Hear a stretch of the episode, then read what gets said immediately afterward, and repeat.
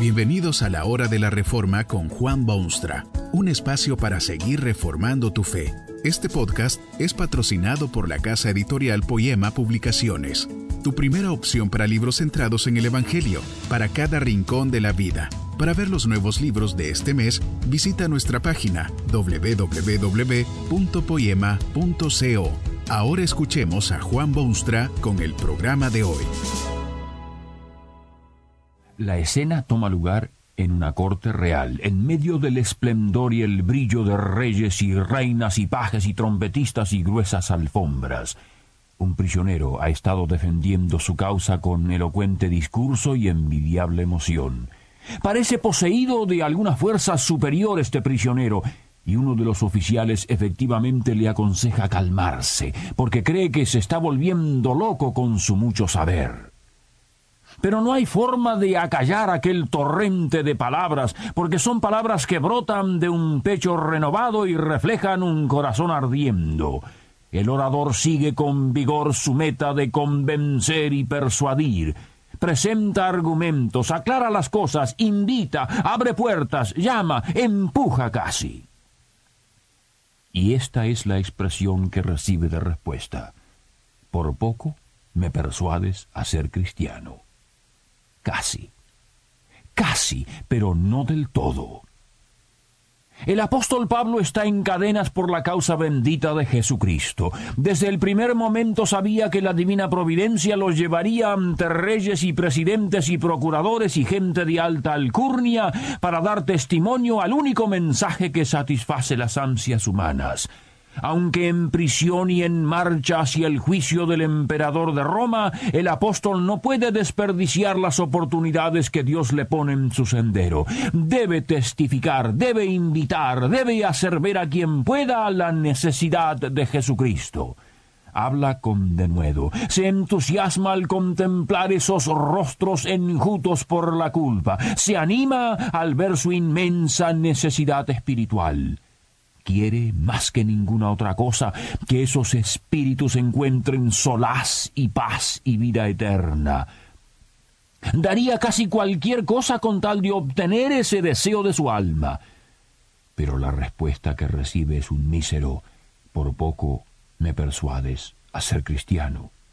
Casi, casi pero no del todo. Y en las cosas de Cristo el casi no es nada porque cierra las puertas que Cristo vino a abrir. Era terrible pecado para el rey Agripa responder de ese modo a la urgente invitación de Pablo. Terriblemente engorroso pecado. Agripa sabía de qué se trataba porque todos los profetas le eran familiares y conocidos. Sabía que su necesidad estaba en Jesucristo. Sabía que tenía que rendirse al Salvador, sabía que su vida era una posilga maloliente y que limpiarla requería lo que Pablo le ofrece, pero se niega. Se empecina, se encapricha, se echa para atrás y lo hace con palabras más bien burlonas. Eh, por poco me persuades a ser cristiano. Casi, pero no del todo y con ello se perdió Agripa y se pierden muchos en este mundo enormes bendiciones. Imagínese usted la tragedia de aquel rey. Aunque vestido en togas reales, su corazón está enmarañado en cadenas irrompibles de pecado, porque no sólo el súbdito, sino también el que gobierna nace en pésimas condiciones espirituales. Si se hubiese rendido a la invitación paulina, ese corazón hubiera sido emblanquecido, porque el mensaje era el mismo que Dios había proclamado antes por medio de su profeta, quien dijo, Venid, dice Jehová, y estemos a cuenta. Si vuestros pecados fueren como la grana, como la nieve, serán emblanquecidos. Si fuesen rojos como el carmesí, vendrán a ser como blanca lana. Quizá usted mismo se halla en esa precaria situación de tener que decidir. Ha oído el glorioso mensaje de redención. Le han expuesto sus puntos salientes. El camino que debe recorrer se dibuja claramente ante sus pasos. Se siente tentado a decir que por poco se persuade a ser cristiano. Casi, pero no del todo. Y eso significa en términos definitivos que prefiere la oscuridad a la luz, la vida perdida a la salvada, el corazón prisionero a la libertad maravillosa. ¿Qué motivos lo detienen? ¿Será quizá el temor del que dirán de sus circunstantes? Cierto es que muchos de ellos fruncirán el ceño, haciéndose preguntas sobre la locura que lo ha embestido, pero ¿no le parece más tolerable el ceño fruncido de un amigo que el de Dios? Quizá ha estado usted postergando esta decisión por días enteros o meses o años y sigue aún en ese empeño. Considere, sin embargo, la realidad de la vida humana. Poco control tuvo usted sobre su origen y no es mucho mayor el control que tiene sobre su término. ¿De qué color será su alma si esta noche envía a Dios sus ángeles y le piden que devuelva esa vida? Casi, pero no del todo, es lo mismo que decirle a Dios que no, y eso en términos categóricos. El rey Agripa se perdió una vida envidiable desde todo punto de vista, se perdió el gozo de vivir, se perdió la protección divina, se perdió la oportunidad, de tener su nombre escrito en el libro de la vida. Su pecado hizo que el rey Agripa se perdiese también una vida de nobles acciones, porque aquellos que se persuaden a ser cristianos se inician y luego marchan en una senda de acciones constructivas. Nadie puede ser aceptado por Dios por lo que haga, pero quien es aceptado de Dios debe embarcarse en una vida de obediencia y devoción. Quizá usted ponga en duda esta afirmación porque dice conocer a alguien que se autodenomina cristiano, pero vive una vida indigna, Puede ser. Puede ser porque estos cristianos son también humanos y hay excepciones a todas las reglas. El hecho es que a través de la historia han sido los que conocieron a Jesucristo que implantaron el bien y sembraron salud por doquier. Los grandes avances de la civilización no se deben a los míseros que rehusaron a Dios, sino a quienes doblegaron sus rodillas ante el Creador para poder ayudar a sus criaturas. Basta observar la obra misionera de dedicados embajadores de Jesucristo, las instituciones de educación universal, el saneamiento de sociedades, la implantación de formas humanitarias de gobierno, la medicina, las acciones sociales de envergadura. Detrás de cada una de estas zonas de actividad humana, usted hallará, si no seguidores, por lo menos el espíritu de Jesucristo. El rey Agripa deliberadamente se excluyó a sí mismo de esas huestes. Formó parte de aquellos mudos testigos de la humanidad, autoengañados que aprueban pero no hacen.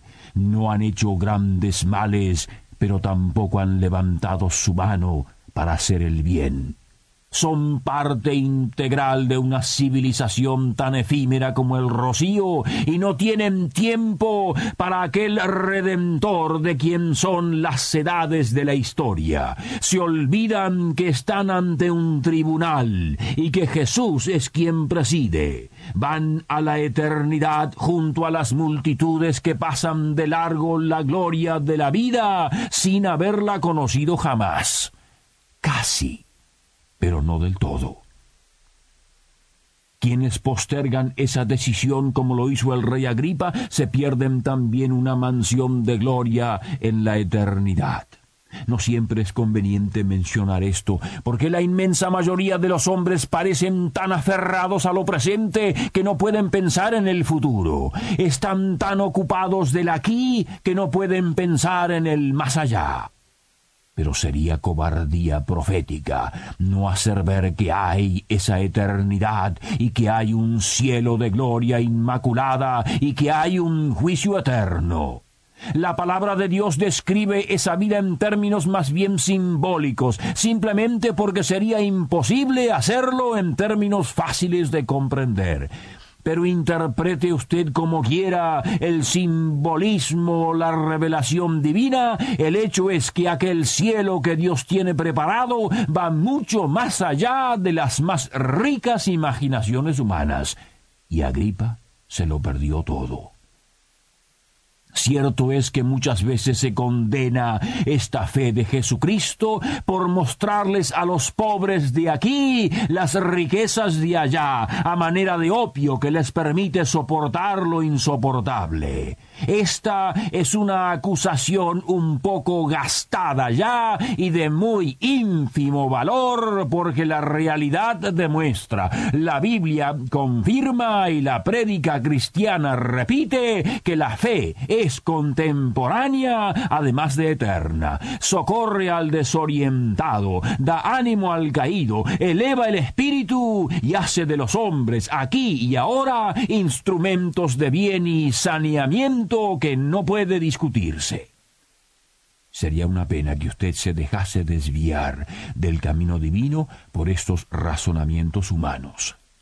Sería triste que, como Agripa, se sintiese inclinado a entregarse al Salvador, pero dijese con un encogimiento de hombros, por poco me persuades a ser cristiano porque eso invalidará no sólo esa posible eternidad, sino también esta presente realidad. Qué diferente hubiese sido la historia del rey Agripa si él casi suyo hubiese llegado a serlo todo. ¿Y qué diferencia habría en su vida personal si el casi suyo pudiese convertirse en una entrega incondicional y absoluta? Su corazón sería transformado, su vida sería enriquecida y su eternidad estaría asegurada. Que este mensaje nos ayude en el proceso de reforma continua según la palabra de Dios. Si quieres profundizar en la exposición bíblica, puedes buscar más recursos en www.poema.co. Allí encontrarás libros que te ayuden a entender la palabra de Dios y aplicarla a tu vida. Poema, el Evangelio para cada rincón de la vida. Nos vemos en el próximo episodio de La Hora de la Reforma con Juan Bonstra.